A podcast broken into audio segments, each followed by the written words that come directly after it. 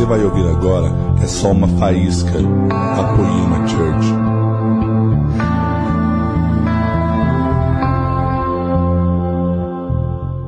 Vocês estão felizes?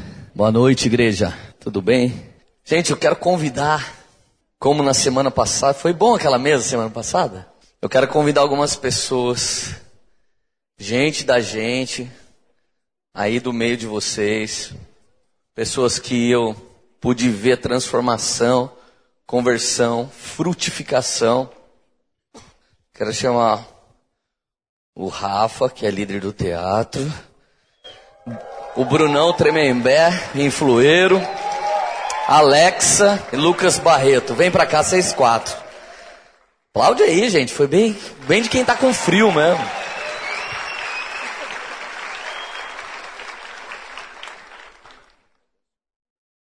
Gente, não sei se vocês conhecem todos esses meus amigos, mas o Brunão Tremembé aqui, Tremembé é a força máxima, né, do Evangelho de Cristo, né? Eu e ele.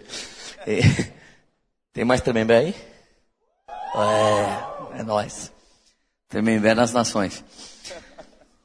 O Brunão é líder do Influeiros aqui, um dos líderes da galera do Influ. Cadê o Influ? Meu Deus. E o Rafa é líder do teatro, líder da avessaria, líder de um monte de coisa. Tudo que, tudo que a gente não sabe quem que vai liderar, a gente fala, o Rafa lidera. A Alexa já liderou muita coisa aqui também. E o Lucas Barreto já liderou. Um dos primeiros líderes de GC, líder de louvor, supervisor. E hoje lidera outros empreendimentos. Mas hoje eu vou falar de governo. Eu acho que esse é um dos temas mais fortes da nossa igreja. Se você ainda não ouviu, você tinha que estar aqui hoje mesmo. A palavra de governo é aquilo que o homem vai estabelecer na horizontal, que ele entende do Deus que derrama na vertical. E essa palavra transformou a vida de muitas pessoas.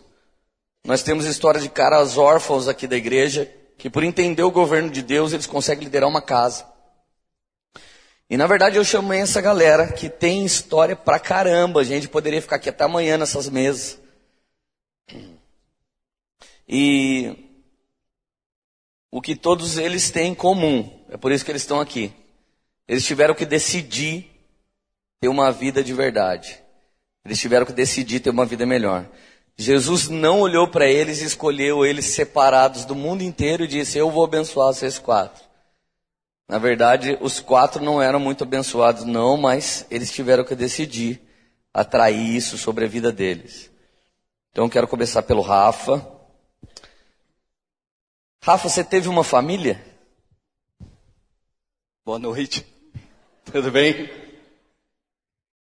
Lê, digamos que uma família tradicional eu não tive, pai e mãe. Eu fui criado pela minha avó e pelos meus tios. Desde, desde antes de eu nascer, os meus pais tinham problemas com, com vício de drogas. Então, antes do meu primeiro ano, eu já fui morar com a minha avó materna. E eu cresci com ela. Mas assim, meio que ela não tinha muito tempo. Tinha sete filhos, tinha todos os netos. Então eu fui meio que fazendo tudo sozinho.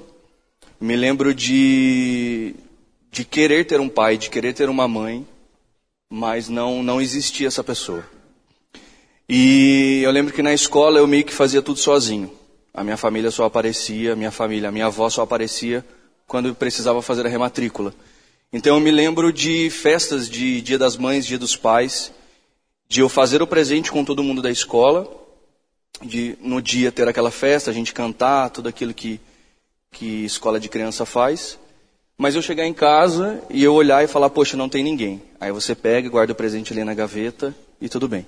O meu pai, eu nunca tive contato nenhum com ele, nenhum, durante toda a minha infância e adolescência. E a minha mãe, ela sempre estava em casa, mas era como se fosse uma tia minha. Não existia um, um afeto de mãe e filho. Então eu cresci sem identidade. Eu acho que essa foi a minha maior dificuldade, o meu maior problema de toda a minha vida. Porque eu nunca era filho de alguém. Eu sempre era, esse aqui é o meu neto, esse aqui é o meu sobrinho, esse aqui é o amigo do meu filho, esse aqui é o meu aluno, mas eu nunca fui filho mesmo de, de pai e mãe. Eu nunca tive uma paternidade, eu nunca tinha um destino sobre a minha vida. Então, eu tive uma família, eu tive alguém que me amou, eu tive casa, comida, roupa lavada, fui educado, porém a família mesmo que Deus instituiu eu não tive. E Rafa, uma coisa, você sempre foi doce, você é um cara muito doce. Você é um cara que me ensina a ser assim. E você sempre foi assim ou foi depois da sua conversão? Porque com um caos desse, você conseguiu ser, não conseguiu como, como era, você antes de Jesus. Lê, eu sempre fui doce. Sempre. É algo que eu, eu nunca briguei. Nunca briguei. Na minha vida mundana aí de carnavais. Nem com a Mary? Ah, brincadeira. Não. Que isso? Claro que não, né, amor? E nunca briguei, eu não sei o que é o dar, dar um murro em alguém. Escola, nunca arrumei em briga com nada. E eu me você perguntando isso, eu me lembrei de um fato que dentro da minha mente, quando eu saí do ensino médio e tinha que servir o quartel, eu falava, poxa, eu sempre tirei nota boa, eu sempre fui um cara bom, mas se eu ser esse cara lá dentro do quartel, eu vou passar e eu vou ter que servir. E eu ficava fazendo planos na minha mente de como eu iria fazer alguma coisa ruim para não servir o quartel. Aí você matou uma abelha. Ah, eu não sei o que eu fiz. Comi algodão doce. Muito bom, cara. Como Jesus guarda uma pessoa, né, cara? Ele, ele podia ser cheio de revolta. Eu conheço filho de gente boa, que é que é gente insuportável e revoltada. Eu fui um cara assim. Eu era revoltado quando alguém perguntava por que, você é revoltado. Eu falava, eu mudava de assunto. Porque eu não tinha realmente motivo para ser. Eu era babaca, acho que era isso. Brunão Tremembé. Gente, eu tenho uma história com esse cara. Eu tenho várias histórias com muita gente. Um dia eu preguei numa igreja em Tremembé. Era a gravação do meu primeiro DVD. E eu olhei no olho desse cara, eu sabia que ele tinha um chamado, sabia que eu ia participar desse chamado, só não podia falar, sai dessa igreja e vem comigo. Mas anos depois, ele veio atrás de mim, a gente se encontrou, um cara maravilhoso, um líder zica aqui da igreja, um cara inspirador. Mas ele nem sempre foi, foi legal, né? Hoje um trabalhador do SAMU, salva várias vidas. Se um dia você sofreu um acidente, grita na, na Dutra, grita pelo grita sangue de Jesus e no vácuo Brunão Tremembé ele aparece. E vida louca, fala aí para nós, vida louca. Boa noite, gente. Tudo bem com vocês? Legal. Eu, que legal poder estar aqui hoje, poder partilhar um pouco sobre isso.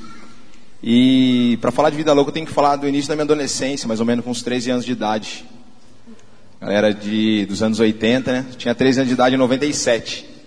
E foi quando eu me desvirtuei de todos os caminhos que minha mãe tentou me ensinar. Minha mãe é uma mulher, uma mulher de Deus, uma mulher zica de Jesus mesmo, sempre orou pela minha vida. E ela casou com meu pai num deslize que ela saiu da igreja, casou com meu pai e voltou para a igreja. E aí ela sempre orou pela minha vida. E com 13 anos eu já não precisava ir mais para a igreja com ela. Eu já poderia ficar em casa sozinho nos domingos à noite. E aí foi quando eu comecei a ver outras coisas que não eram ensinadas em casa e eu comecei a achar muito legal aquilo. E como eu não sabia quem eu era, eu queria ser, ser sempre alguém. Então eu queria ser o Rodolfo quando ele tocava no Raimundos. Graças a Deus eu não tive a mãe de fazer uma tatuagem na época do... Então, com 97, já usando cocaína e fazendo várias coisas que desagradavam muito a Deus e meu pai e minha mãe. Os anos se passaram e não ficou só naquilo, né? no baseadinho, a gente até colocava no diminutivo, né? Dar um tirinho. As coisas foram passando e foram ficando mais graves. Eu continuei estudando, eu continuei tentando ser um bom filho em casa, participava das festas, dava presente para meu pai, dava presente para minha mãe, porém, a vida era totalmente zoada. E quando eu tinha 23 anos de idade, que eu falo que é meu fundo de poço, que é o fundo de fossa, quando estava muito envolvido, eu me peguei trocando uma moto, que eu demorei 36 meses para pagar, por uma quantidade de crack. Nossa, Brunão, é, ex-noia de crack. E eu fiquei vários dias no bairro de Taubaté usando até não ter mais nada, ficar só com a capa de chuva da moto. E aí eu pedi para uma mulher se ela poderia ligar para um mototáxi me levar, que eu também não tinha dinheiro para ir embora. Esse mototáxi me levou embora e já tinham feito boletim de ocorrência, toda aquela situação, meu pai com vários problemas cardíacos, hipertenso, enfim. Foi quando eu falei para minha mãe que eu precisava me internar. A minha mãe não acreditou muito, não se ligou, não, vamos para a igreja comigo, as coisas estão... Não, mãe, você não está entendendo, as coisas estão tá feias. Sou nóia, estou zoado. Eu, a minha moto não está aqui agora comigo, porque eu troquei ela por uma quantidade de drogas. E, e foi quando ela se alertou e falou, nossa, tá, tá feio o negócio. Aí foi quando eu conheci uma casa de recuperação em 2007. Dia 6 de fevereiro de 2007. Esquadrão Vida em Caçapava. E ali era pregada a palavra de Deus. E eu pirava porque a primeira música que eu ouço, às vezes tocam uns corinhos aqui, eu piro. Foi quando eu entrei na casa de recuperação, me senti de um lixo, pior dos piores, e uns 80 caras cantando que eu tinha o valor, o Espírito Santo se move em você. Você tem o valor, o Espírito Santo. E eu, eu li aquilo, aquilo mexeu comigo. Falei, cara, eu tenho valor, mano. E ali falava de Jesus, era dois cultos por dia, leitura bíblica obrigatória das 5 às 6.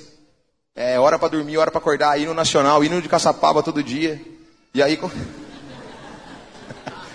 Porque a gente não tinha mais regras, né, mano? Não, não, não, cumpria mais algumas regras. E foi muito bom esse momento que eu fiquei guardado lá. Eu fiquei guardado lá por nove meses. E foi muito legal. Entendeu? E aí quando eu saí, eu saí congregando nessa igreja que eu conheci o Leandro em 2008, novembro de 2008. E essa foi um pouco aí do, do que aconteceu, assim, né? Até conhecer Jesus. E aí, beleza, vim caminhando, caminhando, caminhando com Jesus. Aí uns anos se passaram. Aí eu dei um rolê de novo. E eu lembro de uma ministração do Leto falando sobre Davi.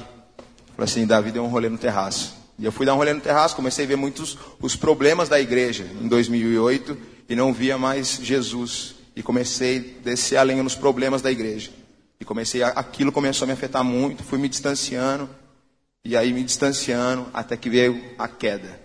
Dois anos e pouco depois. E aí não foi muito legal também não. Puxa, Bruno, você conhecia Jesus, andava com Jesus, era, era animal e... Era, era um cara muito firme, Brunão. Era um cara inspirador.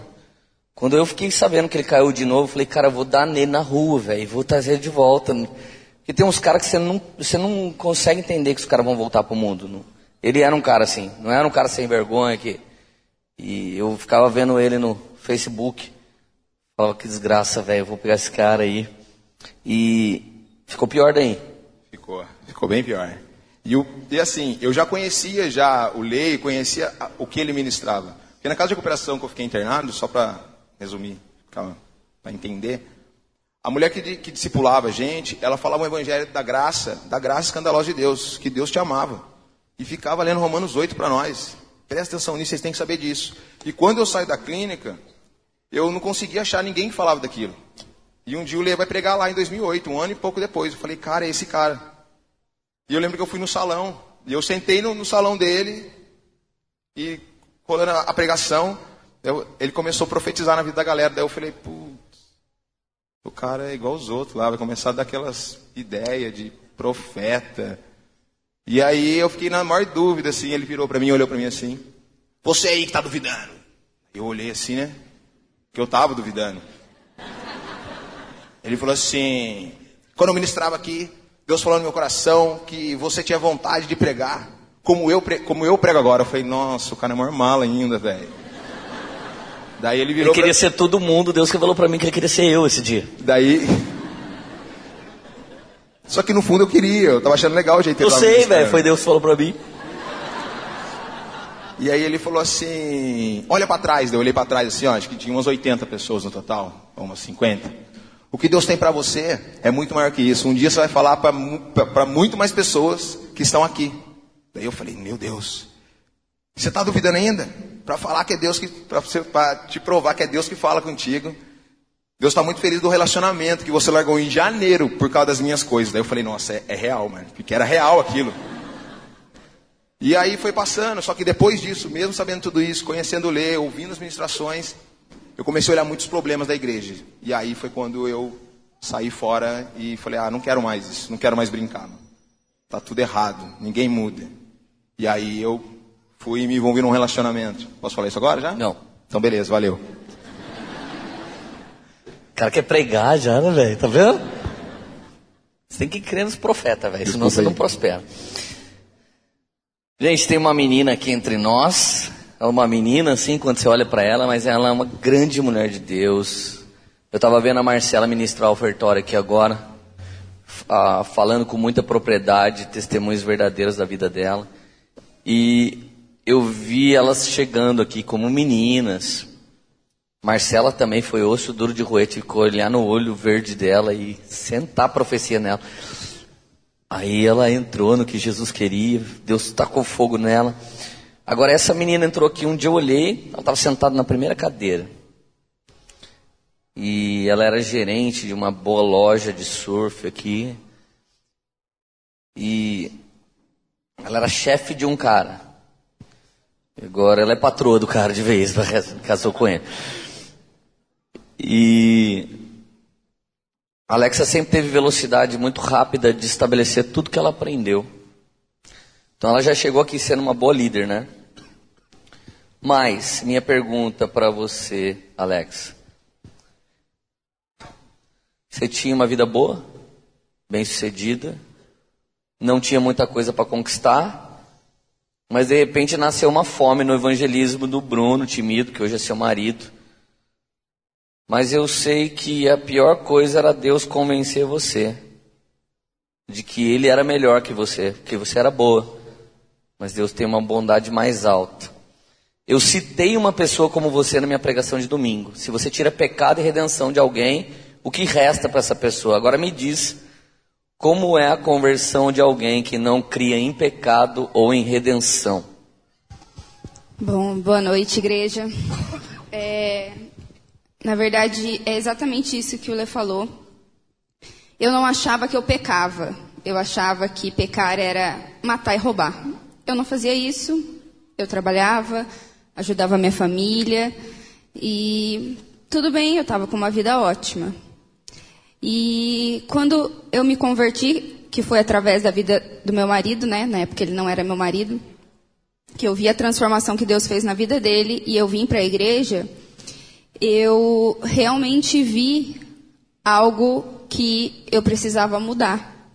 Realmente eu fui convencida que eu tinha pecado. E eu lembro até hoje da primeira Bíblia que eu, que eu ganhei. É, se eu pegar hoje, tudo que é pecado está arriscado. Porque eu fui entender o que era pecado, eu não sabia. Para mim, o que eu fazia, nada era pecado. E aí, esses dias eu fui ler, e na época eu também li, é, Gálatas 5, que fala sobre os frutos da carne e os frutos do espírito. E eu lembro que na época que eu li, os frutos da carne, a maioria, eu tinha na minha vida, e do espírito nenhum. E hoje eu posso ler ao contrário. Então, é, foi algo. Muita gente fala que eu cheguei na igreja, casei, virei líder, virei isso, virei aquilo. Que foi muito rápido. Para as pessoas de fora pode ser rápido, para mim não foi tão rápido. Porque foi bem difícil largar tudo, né? Que não era tudo, mas na época para mim era tudo. E viver uma nova vida. Tipo, é, ter outro caráter eu não tinha o caráter que eu tenho hoje, ele não existia antes.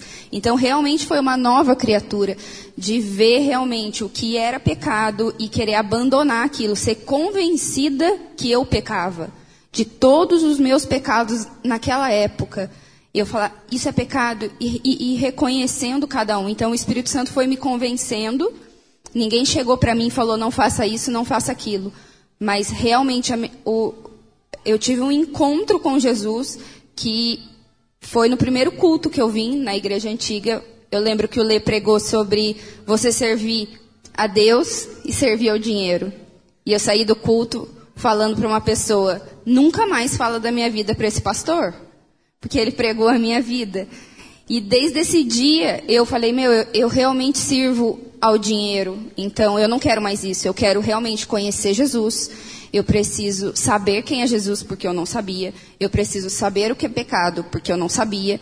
E a partir disso, eu comecei a, a ter uma transformação de vida por Deus. Aleluia. Esse último cara aqui que eu chamei, eu, eu sou testemunha pessoal de tudo que Deus fez na vida dele. Quem não conhece, esse é meu irmão, Lucas Barreto. E o, o cara que mais orou pela minha conversão é ele. Depois do meu pai e da minha mãe foi ele. cara que escreveu carta para mim quando eu ia usar droga. Te amo, tô orando para Jesus te transformar. Na minha casa, o Lucas, a Larissa e o Leonardo são extremamente amorosos. Eu sou o cara que fiquei com a rebarba disso. Né? Minha demonstração de amor tem muito mais a ver com governo do que com afetividade até. E Deus curou muito minha vida. Não sei se alguém aqui segue a Bruna Barreto e vê uma, uma menininha que é a Maria, que é exala amor. Ela é o Lucas melhorado. Ela é a receitinha de um governo maravilhoso. Só que, gente, eu já saí de culto como esse e peguei esse cara usando crack numa roda de noia, roda de fogo, sabe? Esses, esses caras que bebem cachaça ficam usando pedra no mercado. Peguei ele com desse tamanho, com 50 quilos, 53 quilos, na capa da gaita. Deu parar o carro no meio da rua, entrar correndo só para falar para ele: Eu amo você. Você orou pela minha conversão e agora eu estou orando pela sua. Fica tranquilo. Então, assim, eu escolhi dois ex-usuários de crack para estar tá aqui. Porque se tem uma coisa que eu odeio é gente falar para mim que Jesus não liberta de determinadas coisas. Aqui na Poema, Jesus já libertou de tudo. Não tem nenhuma coisa que Jesus não libertou aqui. Nenhuma. Usuário de crack tem muito ex-usuário aqui. Muito. E Lucas, conta para mim, depois de nascer no berço cristão, ser amado, desejado por uma família, como que é você ir nessa vida louca, parar nesse lugar? Boa noite, pessoal. É, o Leandro já adiantou algumas coisas que eu estava pensando aqui, né? Tava ganhando tempo pensando que eu ia falar. E ele falou muita coisa que eu já ia falar a respeito de a definição. Eu tenho que me apresentar para vocês, né? Que eu sou meio invisível aqui na igreja, fico meio nos bastidores, mas eu sou apaixonado por essa casa, porque todo o processo na minha vida começa tipo na minha família, meu pai, Leandro, minha mãe. E duas definição da minha pessoa para vocês é que eu sou, eu era um gordinho extremamente amoroso e terrível.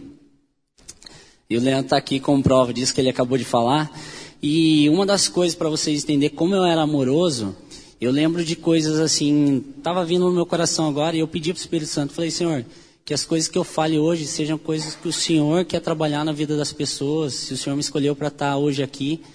E o meu nível de amor era tão fantástico pela minha família que eu lembro, eu lembro que quando meu pai deitava na cama, eu deitava do lado dele porque eu gostava de sentir o cheiro do meu pai. Eu sei que ele vai ficar feliz de ouvir isso. Ele está até rindo ali. Era... E até hoje eu tenho o cheiro do meu pai. Eu sinto, me dá saudade se eu alguma roupa dele quando eu passo. Eu lembro que quando eu ia comprar um chocolate para mim, gordinha, adorava chocolate, adoro até hoje. E eu lembro quando o Leandro chegava nas madrugadas em casa, assim, era domingo de manhã, ele gostava muito de assistir a Fórmula 1. Eu lembro que eu ia no bazar de frente de casa e eu pedi dinheiro pro meu pai para mim. E mesmo sendo gordinho, eu queria comprar um chocolate pro meu irmão. E eu batia lá, como ele sempre fala, Leandro, ô Leandro, abre aqui para mim, eu quero te dar um chocolate. Ele abria, eu dava esse chocolate para ele.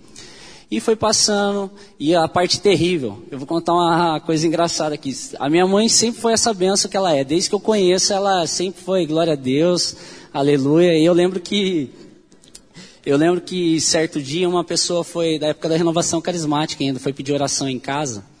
E quando a minha mãe saiu, a moça estava no, no, portão com a perna molhada só, né? E a moça perguntou assim para minha mãe: Moça, você tem algum filho retardado?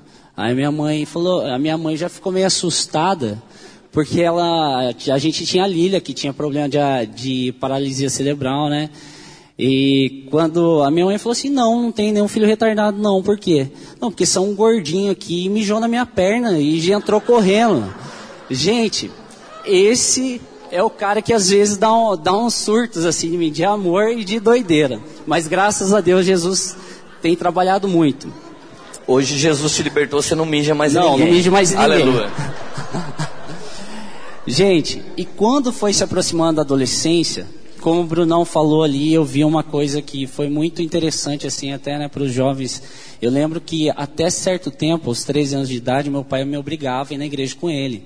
Eu lembro que Desde o início, os meus amigos, o Hulk, o Superman, ficavam lá no, no Alto São Pedro, lá adorando Jesus com a mão para cima. E eu tinha todos esse, esses princípios dentro do meu coração. Era verdade, né, mãe? Aí, ó. Cara, e com 13 anos eu comecei a falar, gente, eu não quero ir mais na igreja. A gente era de uma congregação, a Sarça Ardente, era uma igreja abençoada, só que não tinha essa comunhão dos jovens, não tinha essa liberdade sadia que tem hoje aqui na Poema, né? Que eu vejo, nossa, como é, a gente que participou de uma igreja antiga, quando a gente vê isso aqui, eu, eu fico louco. Eu fico de verdade muito feliz pela, pelos amigos que se tem aqui, pela realidade, pelo jeito de falar, por não ter assim uma maquiagem, né? Mas eu vou entrar logo aqui, só tem três minutos para falar aqui. O Leandro já deu a ordem lá. Gente, e com 13 anos eu comecei a decidir, falei, meu, não quero mais na igreja, os amigos da igreja são muito estranhos, é muita gente feia, é muita gente esquisita. Os amigos do mundo são legal, os amigos do mundo usam as roupas que eu acho legal, os amigos do mundo curtem as coisas que eu gosto, as músicas que eu gosto. E com 14 anos eu já tinha, os meus amigos sempre eram mais velhos. Eu acho que pela diferença que eu e o Leandro tinha de idade, eu conseguia me dar bem com pessoas mais velhas. O Leandro é 10 anos mais velho que eu. Não parece. e, e, eu lembro que eu já tinha, tipo assim, um interesse, essa parte minha terrível. Eu amava essas pessoas e os caras sentiam uma diferença comigo. Pô, é um rapazinho legal, sempre estava junto. E essa parte terrível um dia foi para o lado errado, que foi a, a hora que eu comecei a experimentar, né, ter um acesso a drogas. Comecei ali pro final dos meus 14 anos, fumar maconha, é, me envolver com bebida alcoólica. E foi um negócio assim, como eu já estava com pessoas que eram, já tinham experiência nisso, foi indo muito rápido. Foi questão de um ano. No meu aniversário de 15 anos, eu lembro que eu tive, um dia antes do meu aniversário, eu tive contato com cocaína eu achei assim, até na época eu falei, nossa, eu não gostei disso, eu gostava mais do efeito da maconha. Só que um dia do meu aniversário, eu estava muito alterado alcoolicamente, eu estava num, num, num, dos bares aqui de Taubaté e eu tive um envolvimento com crack. E aquele dia as coisas começaram a ficar terríveis na minha vida, porque no início, como eu falei, todo esse lance de amor, eu saía para uma festa, eu me preparava com roupa. Eu lembro que a minha mãe me, me patrocinava com muita roupa de surf, eu gostava muito disso.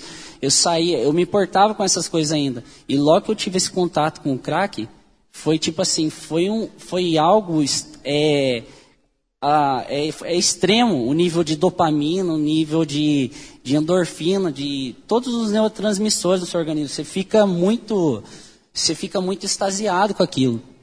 E então foram mais ou menos até então esse, esse meu período de dois anos diariamente. Eu não tinha, tipo assim, interesse de arrumar uma namorada, não tinha interesse de comprar mais uma roupa, eu não tinha interesse. Meu pai falava, Lucas, aí vocês falam, gente, mas cadê o José, cadê a Cida? Eles estavam trabalhando, eles estavam de olho, mas de alguma maneira eu consegui escapar. Foi um momento que eu decidi, eu falei, eu já conhecia as coisas de Jesus, mas decidi escolher e fui para esse lado. E quando quando eu me vi, era, era tipo assim, eu não tinha mais desejo por nada. Eu acordava pensando em crack. Eu, eu, eu tentava, eu ia na padaria, eu falava, mãe, é, me dá um dinheiro, eu vou na padaria comprar pão. Eu já encontrava alguém e quando eu via, eu aparecia um dia, dois dias. Gente, o Zé Barreto é nervoso, ele é bravo, ele é macho pra caramba. É. E, e em casa ele falava pra mim, ele falava assim, cara, se você não chegar meia-noite hoje, ele começou com 10 horas da noite, não deu. Passou para 11 horas, não deu. Meia-noite, sempre sendo, apesar de ser macho, ser um homem de Deus, um bom pai, tentando me trazer para a próxima, né? E eu lembro que chegava o dia que eu voltava dois dias depois para casa. E eu lembro que eu ligava ainda e eu falava assim, pai, eu estou aqui na casa de tal pessoa, tal amigo. Não sei como era no coração dele. Sei que deve ser terrível, meu Deus do céu. E foi assim, gente, o negócio para mim é um pouco difícil porque é mais fácil eu falar das coisas boas que Jesus tem feito para mim hoje, porque já fazem 10 anos da minha última experiência e mas o negócio assim foi bravo mesmo. O Leandro várias vezes me conversava comigo, a gente chegou a brigar por por ele tentar cuidar de mim, vezes que o Leandro quantos sonhos Jesus dava para minha mãe. Teve uma situação que eu estava no carnaval, eu me envolvi em uma briga, era mais de 10 pessoas tipo, que estava me agredindo, e quando eu caía no chão, e sempre esperto, né? Na hora que as coisas estavam pegando, eu falava, Jesus, meus pais são teus servos, me ajuda, eu não posso. Gente, eu não andava nem com documento, eu fui tirar meus documentos, acho que com 19 anos, a minha mãe me levando para tirar documento, pra vocês terem noção como que estava a minha situação. E eu estou falando tudo isso aqui para vocês entenderem o peso do negócio, né? E, e eu lembro que em São Luís, eu lembro que algumas vezes que eu senti que estava começando um início de overdose comigo, eu falava, Jesus, me dá uma chance, eu não posso morrer agora. Um dia eu vou contar para as pessoas ainda o que o Senhor me fez. Eu já estou aqui contando, porque eu estava com essa Aleluia. dívida, sabe? Eu estava com essa dívida, eu estava correndo. Demorou, de hein, mano? Demorou, Demorou. para pagar essa dívida aí. Aí eu não consigo parar de falar, né? Mas ó, eu estava com essa dívida. Quer pregar domingo aí? A gente convida não. você para. eu estava eu tava, eu tava com essa dívida e até ontem é, Jesus fez algo muito especial lá no salão, nem contei para Leandro. Ontem uma moça que há mais ou menos uns 10 anos atrás entrou no salão e falou assim para o meu pai: Olha, fica de olho no seu filho porque ele vai lá na casa, na minha casa buscar meu filho para eles saírem usar droga. Meu pai falou assim, ó, então cuida do seu filho lá que eu cuido do meu aqui, porque o senhor não sai daqui de casa também. E esse meu amigo sumiu por um tempo, foi cortar o cabelo mês passado comigo. E eu falei, cara, onde você estava? Ele falou que estava faz sete anos que eu estou preso. Eu falei, cara, morrendo de saudade de você. Eu queria perguntar de você para sua mãe, só que a sua mãe, ela não, eu tinha medo dela porque ela me odiava. E ontem, gente, eu ainda com dúvida se eu ia vir falar aqui, se eu podia falar algo para alguém. Ontem ela entrou no salão, ela falou assim: "Oi, se lembra de mim?" Daí eu falei assim: "Lembro. Oi, tia, tudo bem?" Aí ela: "Tudo. Ah, eu vim pagar um corte do Guilherme." E eu quero falar um negócio para você. Gruda nele. Ele está tão feliz com você. Lucas, é, leva ele para a igreja com você. É, ele contou tudo que está acontecendo na sua vida, que você está com sua filhinha. Aquela hora o Espírito Santo falou assim, Lucas, não depende do que você quer fazer, depende do que eu quero fazer. Então vai lá, abre Ei. a boca e amém. Isso aí. Aleluia. Aleluia.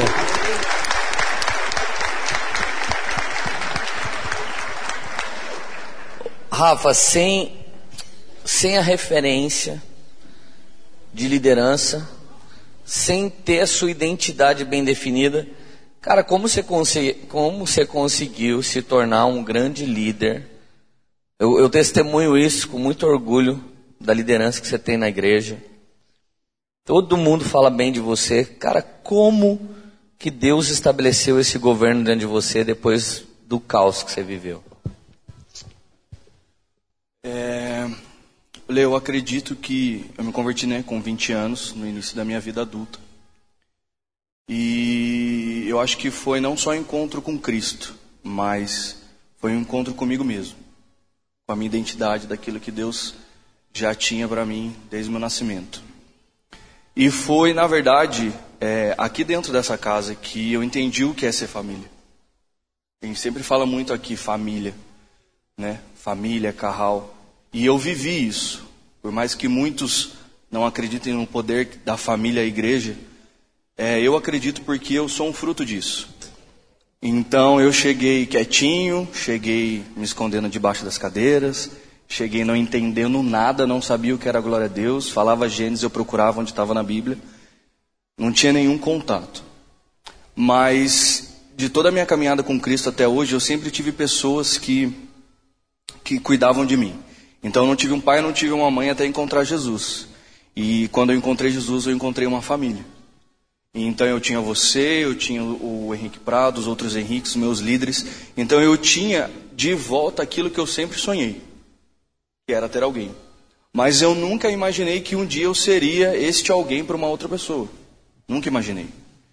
Então eu lembro que todas as vezes que, que né, me tornei staff, né, obreiro e tal, e eu tinha medo até de apagar a luz da igreja. Ah, faltava água para quem fosse pregar, Rafa, você que leva hoje. E eu ia lá com o maior medo, porque ainda estava construindo a minha identidade. Mas conforme eu fui tendo esse rompimento, a cada dia, a cada dia que eu servia, a cada pessoa que eu conseguia me abrir, a cada pessoa que me dava o amor que eu necessitava, a minha identidade foi construindo, foi sendo construída. E quando eu cheguei ao nível de liderança, de GC, de ministério, eu já tinha dentro de mim que eu precisava dar aquilo que sempre me faltou e que eu encontrei naqueles que se tornaram meus pais. Aqueles que se tornaram as pessoas da qual eu tinha o suprimento daquilo que eu precisava, que era o amor. Então eu falava, poxa Deus, se eu vou liderar um teatro, não interessa se eu tenho a técnica ou se eu vou aprender, mas eu vou dar aquele amor que eu precisava dar, que eu não tinha. Aí eu vou liderar um GC, independente da pessoa que, que tiver ali, eu preciso dar aquele amor para aquela pessoa. Eu preciso suprir aquilo que aquela pessoa falta. Então, e eu sempre me coloquei, Lê, na mesma condição daquela pessoa. Nunca, me, nunca consegui me colocar como, ah, eu sou seu líder. Eu sempre ia, cara, eu sou seu amigo. Dentro do teatro, tenho muitos exemplos disso. De pessoas que chegaram muito mais travadas do que eu, muito mais sem identidade do que eu cheguei. E o simples fato de eu falar assim, não sai, fica aqui. O simples fato de eu falar, poxa, é, não, não vai embora, não, você não precisa fazer essa dinâmica, fica aqui com a gente. Esse amor que eu recebi, tanto de Deus quanto das pessoas que cuidavam de mim, e eu conseguia transferir isso para aqueles que estavam a, né, debaixo da, da minha liderança, eu conseguia fazer com que elas também encontrassem a sua identidade. Então eu acho que foi no meu secreto com Deus, foi no amor que eu recebi das pessoas da igreja e sabendo que esse amor que eu recebi eu também tinha que entregar para uma outra pessoa que também não tinha uma identidade. Então foi difícil, foi complicado, eu não sabia fazer, não sabia fazer nada, tinha vergonha de tudo, mas foi o dia após dia que me levou a ser hoje uma referência. Amém, aleluia. Vamos mais rápido agora, Brunão. Lucas, Brunão. Os caras nunca mais quer parar de falar, velho. Brunão, Conta pra mim o casamento seu que acabou. Oh. Já não chega a zoar o barraco, não teve um casamento ainda, pá. Isso aí. Então, a história continua, né? Eu saio, largo Jesus, começo a ver todos os defeitos da igreja e vou querer dar um rolê. Trabalhava no Hospital São Lucas e ali sempre trabalhei com muitas meninas.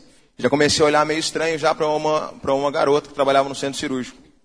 Então, eu trabalhava numa clínica médica, então levava os pacientes de cirurgia. E ali começamos a trocar uma ideia, você já sabendo já que era na maldade, mas por um, na sua mente ainda você sabe aquela, você maquina tudo, você prepara todo o campo para quando acontecer alguma coisa, você pega e coloca a culpa naquilo. Mas na sua mente já está tudo organizado. E eu comecei a me a levar um chocolate, fazer umas graças a mais. E eu saí com essa menina. Eu dormi com ela na primeira noite. E aí eu me senti o pior dos pecadores. E eu lembro que eu não tive coragem de confessar isso pro meu pastor. Eu fui atrás do Lê lá na peixaria. Eu falei, mano, preciso falar com você. Ele, o que, que foi? Eu falei assim, eu caí com uma mina, cara. Jesus não me ama mais e agora, não sei o quê. Ele, senta aí, mano. Eu vou contar duas coisas para você. Eu acabei de falar com um cara que matou uma pessoa e com outro cara que, que teve umas relações muito esquisitas, mano. Eu acho que você tá precisando conhecer a graça de Deus. Orou por mim, eu fui embora. Mas ficou muito pesado e eu não consegui, mano vendo os defeitos da igreja, longe de Jesus, sem sacerdócio, e com esse peso eu saí fora de vez. Resumindo, minha mãe pesando na minha, você é homem de Deus, seu nome não é Bruno Daniel por um acaso, você é profeta, você é isso, aquilo, aquelas coisas de mãe. E aí eu saí fora de vez, eu precisava dar um jeito. Eu não queria dar mais problemas para ela, tanto que eu tinha dado. Eu tive a brilhante ideia. Já sei, vou sair de casa, paro de dar trabalho para ela. Tenho um namoro, com uma menina que não. O pai, os pais moram lá no Mato Grosso, longe pra caramba. Então, a, a, achei o escape. Resolvi casar com essa menina. Fui embora pro Mato Grosso. Eu li um dia, não era Facebook, era Orkut. Eu tinha uma fotinha com a cara numa lua, assim, ó. Parecia um lobisomem. E ele falou, mano, onde você tá? Falei, cara, tô no Mato Grosso. Mano, só tem ovelha assim, velho. Seja bem-vindo, irmãos. Daí ele falou assim: O que, que você está fazendo aí, mano? Eu falei, cara, estou cuidando da minha vida. E foi isso que eu falei pra minha mãe. Eu falei, mãe, eu quero, quero fazer a minha vida. Não quero fazer as coisas para agradar a senhora. Foi isso que eu saí falando de casa. E fui. E aí, deu certo, né? Um ano e meio depois eu estava de volta. Mas aí, eu já estava já me envolvendo novamente com as drogas. Com esse relacionamento todo zoado, zoado. E nós casamos e, e, e, compramos uma casa. E aí as coisas não foi, não dava certo. Já não tinha mais aquele fogo, já tinha acabado. E aí um dia ela chegou em mim. Ah, e eu, eu vinha aos cultos às vezes, no domingo. Me tornei um domingueiro. Legal. vou no domingo no culto, já era. Deus, massaginha, sabe? Louvor, chora pra caramba. E vai embora. E legal, tava legal, assim, né? Visivelmente. Só que daí chegou um dia, dezembro de 2012. Volto do serviço, 24 horas fora de casa trabalhando. Quando eu cheguei em casa, ó, senta aí, a gente precisa conversar. Falei, diz aí, ó, não te amo mais, tô indo embora. Como assim? Não, é isso. Ó, você fica com a casa, eu fico com o carro, você me dá mais 12 mil reais e acabou. E eu, ô louco, e eu achando que. Resumindo, acabou mesmo. Ela foi embora e eu fiquei naquela. E aí, beleza. Resumindo, voltei a me drogar novamente, né? Depressivo, injuriado, mal pra caramba. E aí aconteceu. Eu me envolvi numa confusão. No meio de 2013 em São José dos Campos. Uma? Uma confusão. Um monte, velho. É. Agora você já falou um monte. Mas é que foi o que acendeu a, a ideia. E aí eu me envolvi numa confusão. E aí eu me encontrei lá no bosque, em São José dos Campos, numa rua sem saída, com um revólver apontado na minha cabeça. Isso era umas quatro da manhã. E eu lembro que eu olhei naquele momento, ali naquela confusão, eu falei, Deus, você já me tirou daqui uma vez e eu voltei para cá sozinho. Se você me tirar daqui novamente, eu nunca mais volto para cá. E cara, esse cara não atirou, eu não orei alto, tá gente? Eu orei ali. E aí esse cara não atirou, eu entrei no carro, fui embora, sentei num posto Shell do lado do Vale Sul. E ali usando droga na frente de todo mundo, olhando pro céu assim e pensando, eu poderia ter morrido, cara. E não morri. Isso foi numa sexta para sábado. Domingo, eu estava no culto, na igreja que eu congregava, que eu saí, deixei a porta aberta lá. Me reconciliei com Deus aquele dia. E aí não teve mais recaída. E aí eu comecei, comecei vindo. Comecei vindo. E aí aconteceu, Jesus, e eu vinha na Poema, na quinta, no culto de quinta-feira, terça-feira na intercessão, domingo de manhã aqui, domingo à noite lá, sexta-feira era o culto da noite lá. E eu começo a ouvir sobre reconciliação. E eu tinha um casamento destruído. E aquilo mexeu comigo. E eu lembro que um dia essa ex me manda uma mensagem, queria te pedir perdão. Você sempre foi um cara legal comigo e eu não, não fui legal com você. Eu, eu aprontei legal com você. E aquilo me gerou uma esperança. Imagina, eu na, na igreja da, da reconciliação. Eu falei para ela assim: Você quer voltar comigo? Eu falei: Vamos conversar. Essa coisa está assim, mudou e coisa e tal. Eu falei: Não, não, não, você não está entendendo. Eu tenho minha vida, eu tenho outro cara. Eu só tô te pedindo perdão. E eu lembro que eu marquei um almoço com ele esse dia. Ele foi me levar para comer o que ele comia. Ele levou no restaurante Mar Natureba. Olha, eu almoço com você, mas você vai comer o que eu como. E eu lembro que eu falei isso para ele. Eu falei, Olê, eu não sei o que eu faço, velho.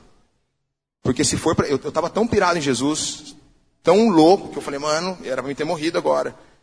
E eu falei, Olê, se for para mim viver o que é pleno em Deus, cara, de verdade, mano, eu volto com ela e, e vou aí, mano. Só que ela falou que não quer. Daí eu falei, não, ore e coisa e tal. Eu lembro que ele ficou olhando para mim assim, uma cara assim, uau, velho. O único cara acho que eu vi fazer isso fui eu. E eu lembro almoçando assim, eu fiquei em choque, assim, olhando, e, e fui embora muito mexido com aquilo. Mas aí depois ela ela já estava em outro relacionamento e coisa e tal, já tinha mudado de estado, enfim.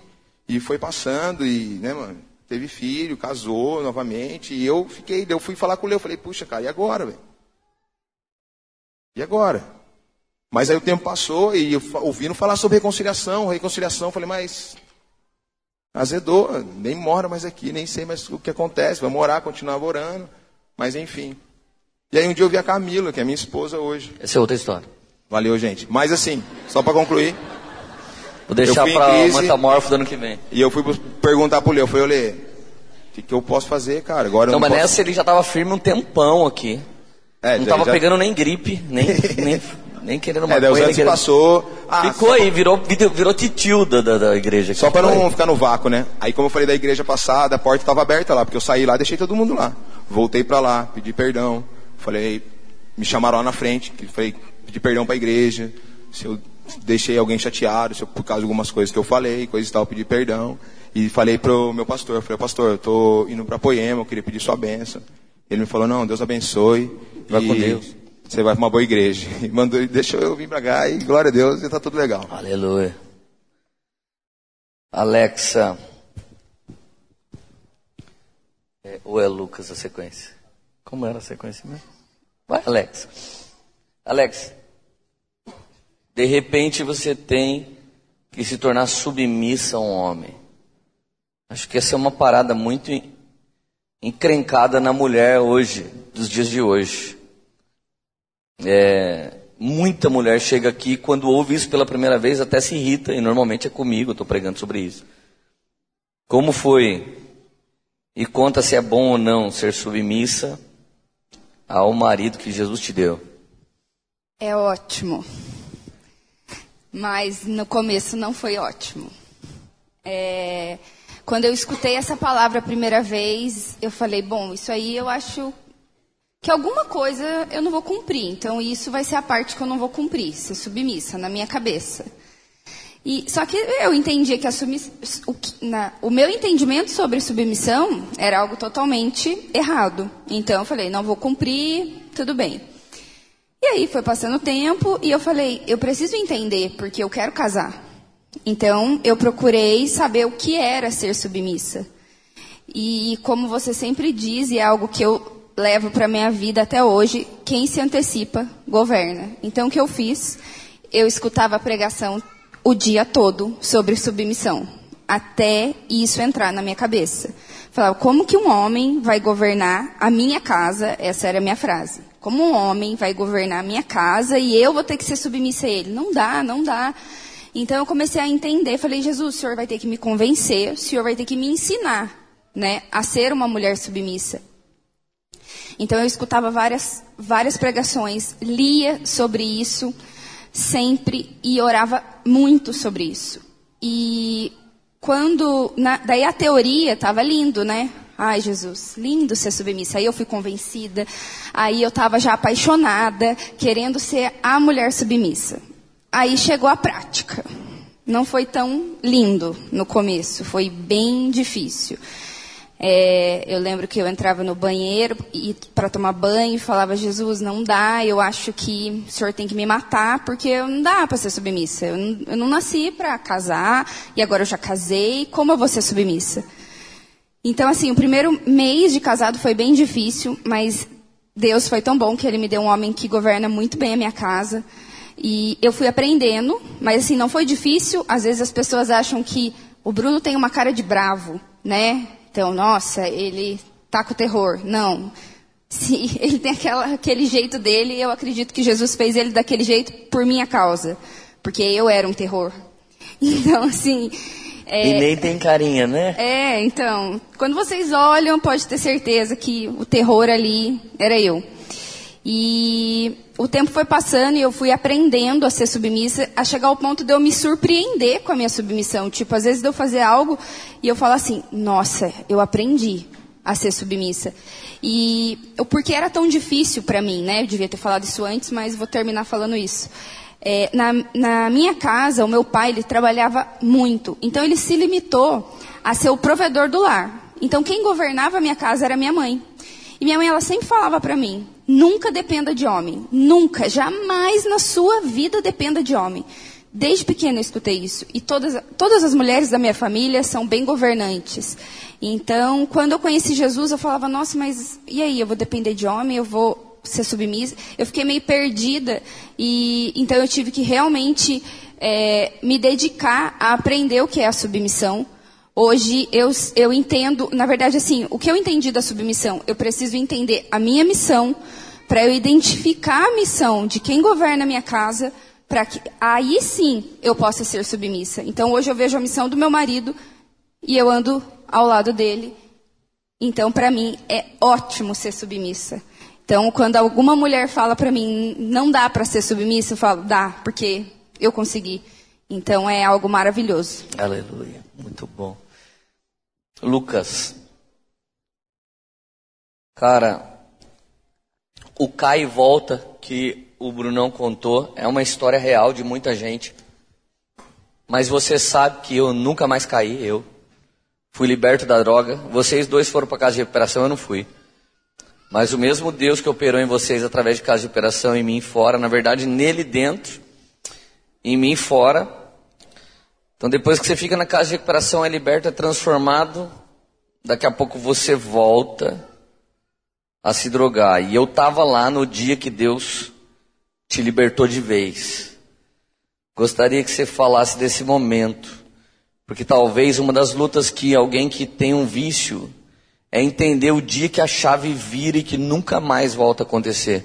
Fala desse momento da sua vida pra gente. Então, esse dia foi. Eu tinha saído numa sexta-feira, uma saída normal, e acabei voltando na segunda-feira, umas seis horas da manhã, que eu tinha aula no Estadão. E eu achando ainda que eu ia para aula, né, na segunda-feira. A época conheci até o Rafa lá, foi meu primeiro contato com ele. E quando eu cheguei em casa, achando que estava tudo normal, né? Sabendo que estava uma desgraça, eu, a minha mãe chegou em mim e falou: Lucas, o pai está querendo falar com você. Daí, gente, eu estava tão decepcionado, eu estava tão destruído fisicamente por causa das drogas, é, emocionalmente, que eu falei assim: ah, se meu pai falar alguma coisa hoje para mim, eu, hoje vai ser. Eu nunca, até então, eu nunca tinha desrespeitado meu pai de falar palavrão, de agressão física. Tinha os desrespeito mais na moral, né? É, e é, verbal. Gente, e nessa nesse dia o meu pai chegou em mim, ele tava, eu lembro que ele estava parado de um lado eu já fiquei do lado de cá, né? Ele olhou no meu olho assim e falou: "Eu quero saber, cara, você está usando droga de novo?" Isso aí eu já fazia dois anos que eu já estava de novo. E é aquele lance, quando o inimigo volta e vê que a casa está vazia, ele traz, ele traz o sete pior mesmo, porque agora eu já estava muito mais malandro, eu já conseguia ter um, um certo social e, e era muito pior do que antes de eu ter passado pela casa de recuperação. E eu cansado, eu falei, e ainda existia, o Espírito Santo estava intercedendo mesmo com gemido ali no meu coração, e eu falei, ah, eu vou, eu vou confessar, eu vou me abrir com ele agora. E eu falei, tava meu pai e minha mãe na cozinha. Minha mãe já tava com a boquinha dela mexendo, já orando, né? Eu já falei, meu, Jesus, é, sem Jesus poder. O meu pai tava no canto e eu falei assim, pai, é o seguinte, você quer saber? Eu tô fumando crack, eu tô cheirando cocaína, eu tô todo tipo de droga entorpecente eu estou envolvido, eu estou no meio da prostituição, tudo aquilo que é pecado, é errado, eu estou envolvido. E eu não consigo sair. Eu, eu tentei na igreja, não deu certo. Você viu que eu tentei. Eu tentei na casa de recuperação, estou eu aqui de novo. Pai, não tem mais jeito. Eu gosto de ficar perto de pessoas do mal.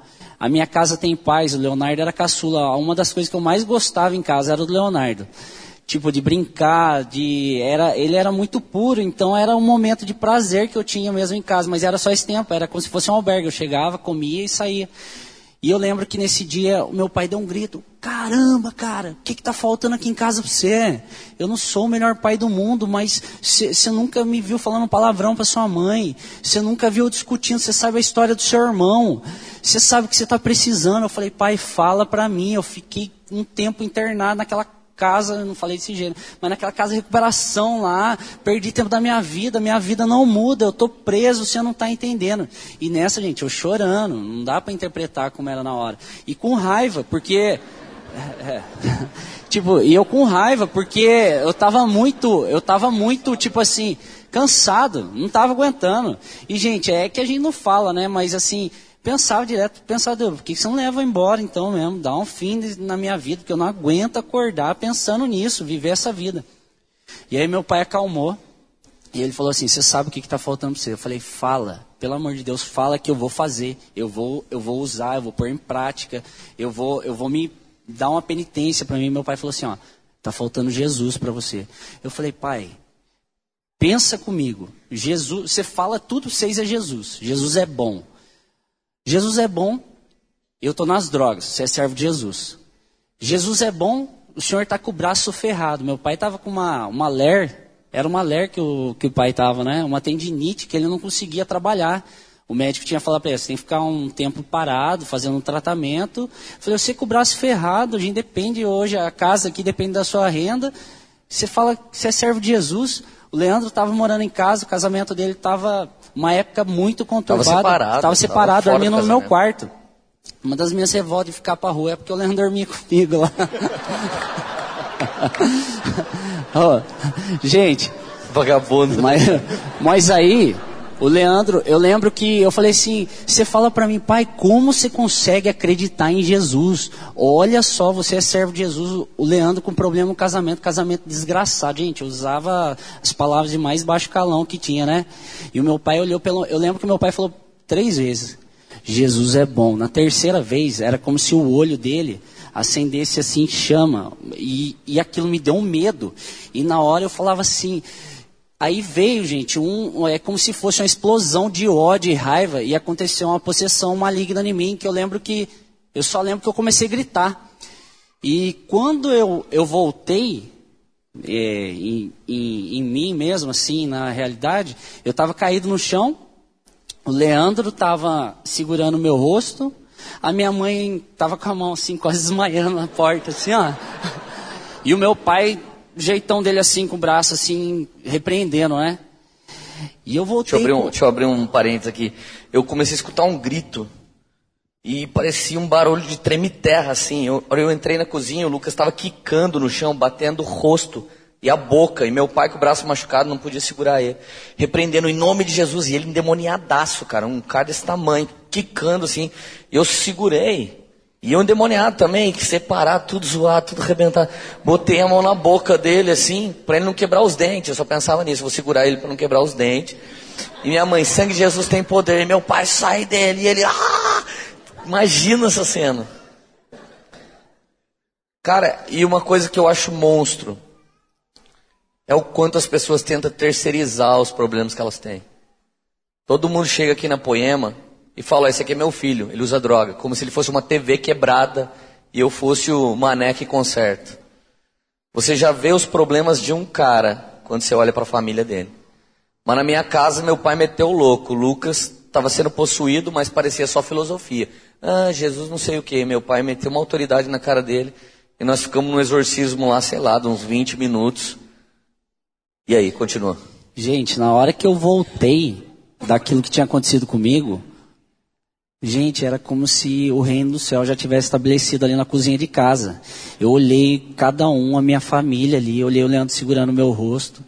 Eu levantei, eu levantei com um choro diferente, um choro como se algumas coisas tivessem corrido dentro aqui e saído correndo, como se a impressão era como se tivesse lobo, cachorro, e cada grito que eu dava, eles patinavam assim e corriam. Eu sentia essa dor.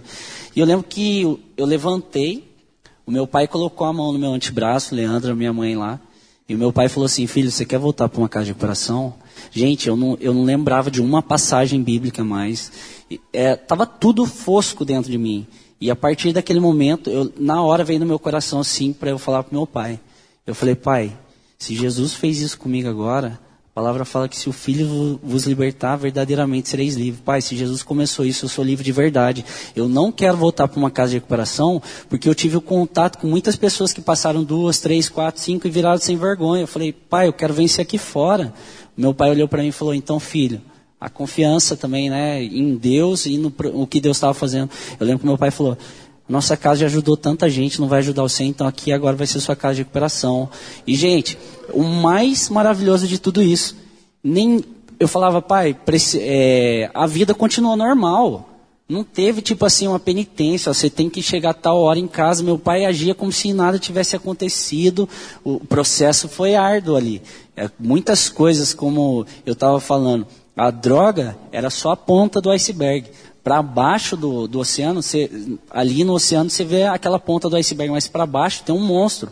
A minha, a minha dificuldade com obediência, a minha dificuldade com responsabilidade, uma, a vida fácil, eu gostava daquilo. E a partir desse momento que o meu pai e Deus e as pessoas começaram a me ajudar.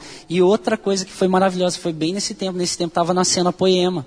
Estava chegando o Diego Batera, que eu também olhei, daí eu já pensei, nossa cara, é, mais um cara que está vindo, começou a vir algumas pessoas, eu lembro, eu lembro assim do Dodô, eu lembro do Lucas, eu lembro de algumas pessoas que já tinham tido essa vida também. Era uma gangue, né? foi, foi. Eu, eu lembro, eu lembro de muito do Henrique Ladentim. O Henrique Ladentim era juvenil pra É, caramba, ele nasceu né? crente. nasceu crente. Mas assim, foi muito maravilhoso porque é, como eu falo para algum, eu às vezes eu desabafo com o Leandro, né? A minha tristeza quando eu vejo algum irmão que tem problema com isso e de repente ele não consegue permanecer. Porque, gente, a atmosfera da igreja, essa parceria, meu, isso que está acontecendo aqui hoje, se naquela época, um pouquinho antes tivesse, seria muito importante para mim, para essa transformação. Mas a virada de chave foi isso, foi em família, foi um exorcismo maravilhoso. E desde aquele dia. Agora, se você quiser um exorcismo, liga pro Lucas que ele está fazendo agora. Não, e desde aquele dia, fazem 10 anos que, graças a Deus, eu nunca mais tive experiência com crack, com maconha, com cocaína. Animal. Aleluia. Aleluia. Cara, agora tem que ser um bate rápido, gente. Eu, eu tinha que estar pregando agora, então preciso que vocês sejam muito rápido na consideração final aqui. Muito rápido. Eu falei três, vocês falaram dez, então agora é 30 segundos para falar um minuto. Rafa, governo do lar. Desafio gigantesco porque a minha família, como a Alexia falou um pouco da família dela, eram governados por mulheres. E eu sempre vivia à sombra disso. Os homens em casa só trabalhavam fora, mas não sabiam fazer mais nada. Recebia o prato de comida já pronto nas mãos no sofá. Não fazia nada. E, e eu casei sem saber trocar óleo de moto, sem saber instalar chuveiro, sem saber nada. Eu não tive esse, esse governo né, para me ensinar. E a minha esposa, muito pelo contrário, foi ensinada pelo pai dela a dirigir, a trocar tudo, entender de mecânica. Ela foi criada para não depender de homem nenhum. Então pensa a explosão que foi. Um homem que precisava se tornar governante, mas não sabia fazer nada, e uma mulher tendo que ser submissa, mas na verdade ela era o governo de casa. Se Alexa era difícil, a Meire discipulou Alexa. Né, amor? Linda. E realmente foi. Então, assim, foi um desafio e é até hoje. Porque eu olhava e falava assim: Deus, o que, que eu tenho que fazer? Porque ela não abaixa a cabeça. Ela é difícil. E eu, quando eu cheguei na, na igreja, ela cuidou de mim. Ela, ela era a mais próxima ali. Então eu olhava para ela já como uma referência de uma grande mulher de Deus. Então, mesmo os três anos de namoro, eu olhava e falava, poxa, com a, com a minha crise de identidade, trabalhando nisso, eu olhava e falava, como eu vou cuidar dessa menina? Como eu vou cuidar dessa menina? E quando eu fui pedir ela em casamento, o pai dela falou assim, ele está me perturbando aqui, velho, não sei mais o que eu falo. Mas enfim, o governo do lar é, é difícil, mas o amor prevalece sobre todas as coisas. E quando eu amei a Mary mais do que tudo que ela aprendeu na vida, ela se tornou submissa por amor e não por imposição. Ei, Alexa, você tem várias lideranças. Liderança no seu lar, você foi líder já de GC, supervisora. Hoje lidera é, o Ministério Feminino. Como governar isso tudo? Como Jesus estabeleceu hoje? Tirou uma ordem de governo caída de você e estabeleceu uma nova. Como é viver esse governo? É, é um pouco difícil controlar. Tipo, eu tenho que realmente orar muito, porque senão eu estou fazendo com a minha mão. É, eu olho e, ai, e já sei fazer. Eu já sei fazer. Então eu tenho que me segurar e falar: Jesus, é o Senhor que é o líder. Então, o que eu faço e o que eu fiz em toda a liderança de GC, de supervisão e hoje no Ministério de Mulheres é deixar Jesus liderar, esperar Ele me dar as instruções, porque para mim é muito fácil pôr a mão e fazer do meu jeito. Então, eu falo, Jesus, vai. E aí eu espero, eu oro e, e aí nada dá errado, né? Como eu já até conversei com você, eu falei, Lê, é muito difícil esperar Jesus, tipo, porque eu já quero pôr a mão, eu já quero fazer o negócio para ontem. E Jesus às vezes fala, eu vou fazer, eu vou te surpreender. Então, é, é um choque, assim, realmente de realidade do meu caráter sendo aperfeiçoado por Cristo. É, todos os dias liderar pessoas, liderar ministério, liderar qualquer lugar que Jesus me coloque, eu sei que é para liderar, mas esperar Ele me dar as instruções. Então, foi dessa maneira que eu consegui ter esse equilíbrio. Amém. Brunão, rapidinho. Aleluia. Camila, Débora, trabalho, família, novo casamento, nova família. Fala disso pra gente. Uau. Então, Antes de tudo, você está aqui porque você é um dos caras mais incríveis da igreja. Eu, eu respaldo toda a restauração que Deus tem. Eu, deixei você falar tanto de bagunça que agora você não vai ter muito tempo de falar do governo, mas então para testificar, você é um dos caras mais incríveis da nossa igreja. Eu quero que você fale desse momento incrível que você tem vivido. Cara, foi tem sido sensacional. Domingo eu fiz um post e foi, foi sincero, assim, foi um dos posts mais sinceros da minha vida, assim, muito mais que imaginei e sonhei. Era uma foto minha, da Camila e da minha filha que nasceu quarta-feira passada. Meu, de verdade, mano. Graça pura, sinistra pra minha vida. E a Camila, ela foi uma, era uma mulher que ela cresceu sem um governo de um pai. Ela cresceu num lar de mãe, foi criada por avó. Então, quando eu casei com ela, era muito difícil. Quando comecei a namorar com ela, comecei a ver vários detalhes. Falei, nossa, como é que eu vou governar? E, mas quando eu vi ela, eu queria uma mulher estilo ela, estilo mulher. Falei, nossa, ela é mulher. Porque eu tinha tanto problema, tanto BO, que eu falei, se depende da menina que eu casar, não vai aguentar com meus BO. Preciso de uma, uma mina, né, pra me aguentar, né?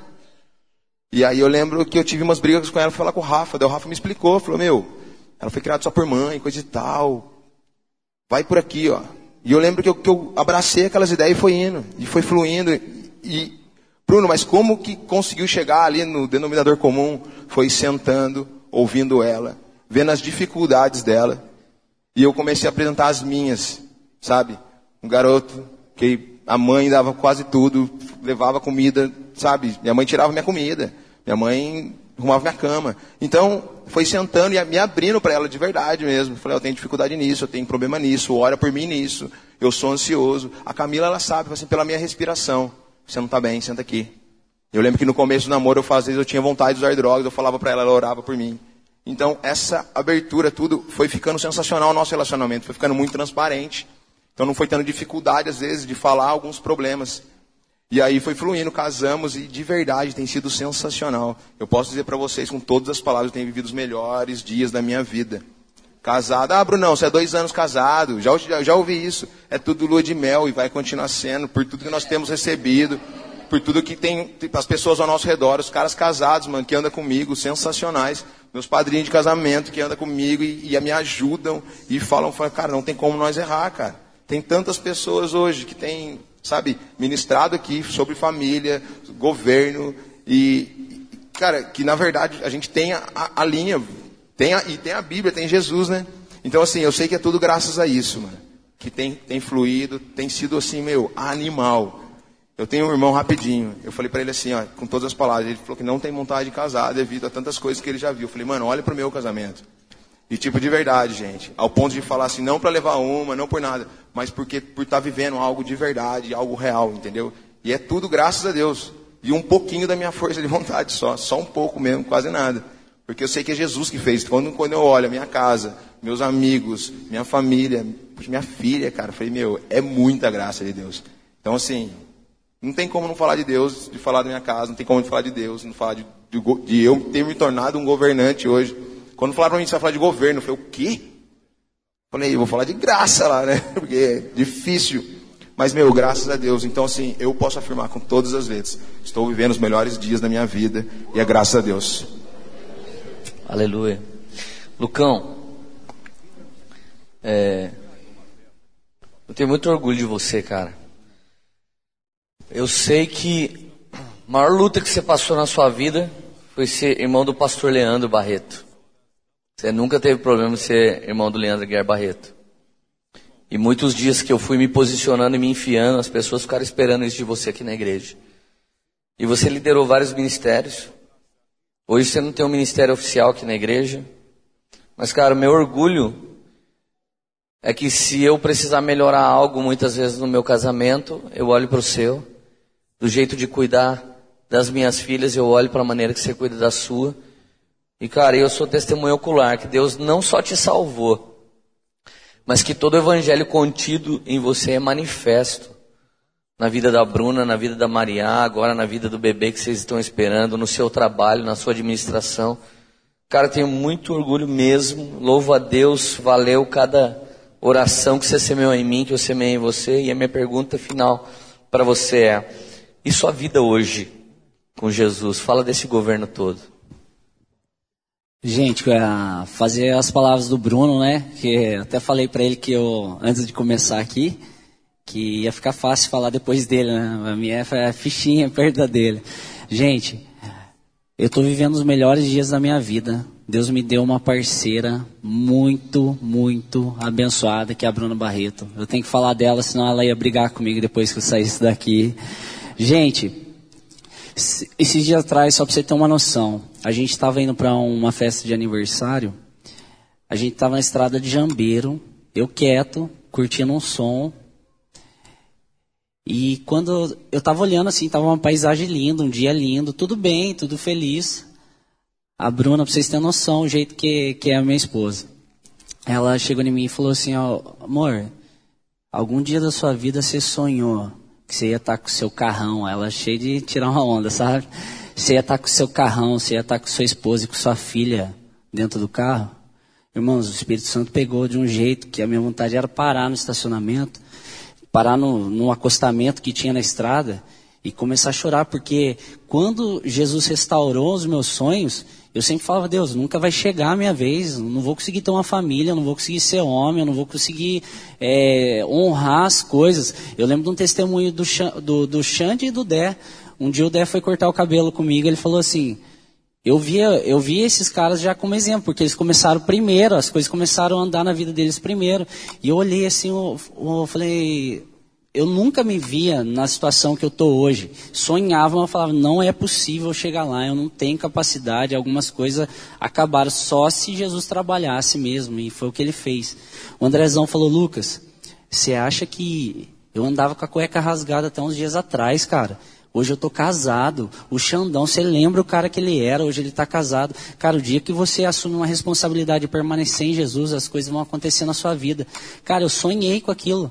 Eu falei, Senhor, eu vou permanecer no Senhor e as coisas vão acontecer.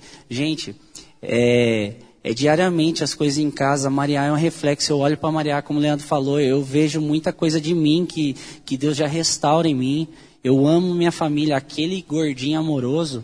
A minha mãe sempre fala, ela fala assim, filha, eu vejo no seu rosto o dia que você está brilhando mesmo do Espírito Santo. Então, gente, é tipo assim, tudo que eu falei hoje, eu tive que fazer um esforço para eu lembrar, porque é muito mais fácil de eu falar das coisas que são hoje.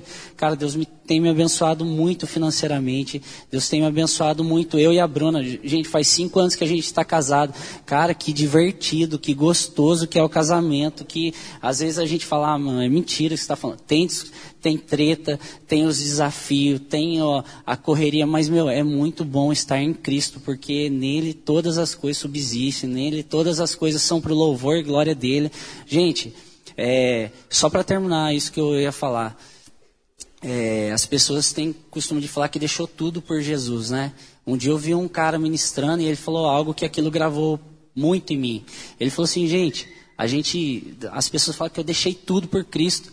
Eu deixei tudo por tudo. Então, a minha vida, gente, é, meu, é, é só vocês convivendo comigo para vocês verem como eu sou feliz hoje, ao lado da minha esposa, ao lado da minha família, da minha filhinha.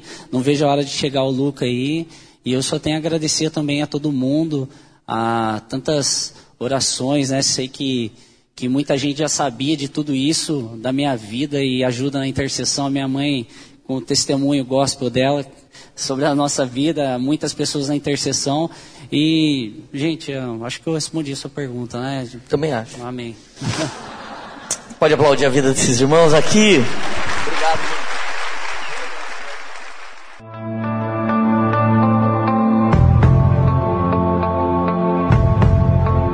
Você acabou de ouvir uma mensagem da Poema Church. Para mais informações, acesse o nosso site poema.com.br